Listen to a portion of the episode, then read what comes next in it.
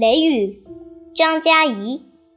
下午，我在小区里的花坛旁边观察蚂蚁。天气很闷热，蚂蚁们正忙着搬运食物。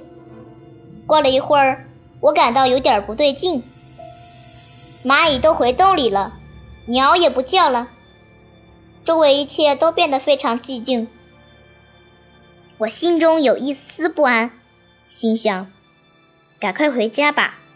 待会儿不知道要发生什么事情呢。回到家，我走到阳台上，起初周围是寂静的。过了一会儿，一片片乌云黑压压的向阳台扑来，远处传来了轰轰的雷声，天空越来越黑。虽然是白天，可好像夜晚一样。忽然，一道耀眼的闪电把天空劈成了两半。接着又传来了震耳欲聋的雷声，霎时，天空下起了倾盆大雨，一阵狂风吹来，雨改变了阵型，形成了千军万马组成的军队，冲上前来。我被这气势吓住了，雷声如战鼓，大雨如军队，闪电如锋利的宝剑，闪耀着光芒。啊，雷雨！你真壮观！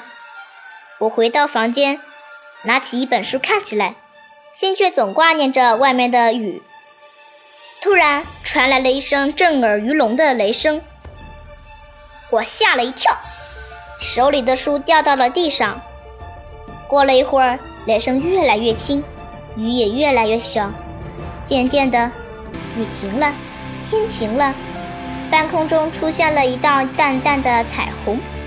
我仿佛长出翅膀，飞到彩虹上，在彩虹桥上奔跑玩耍。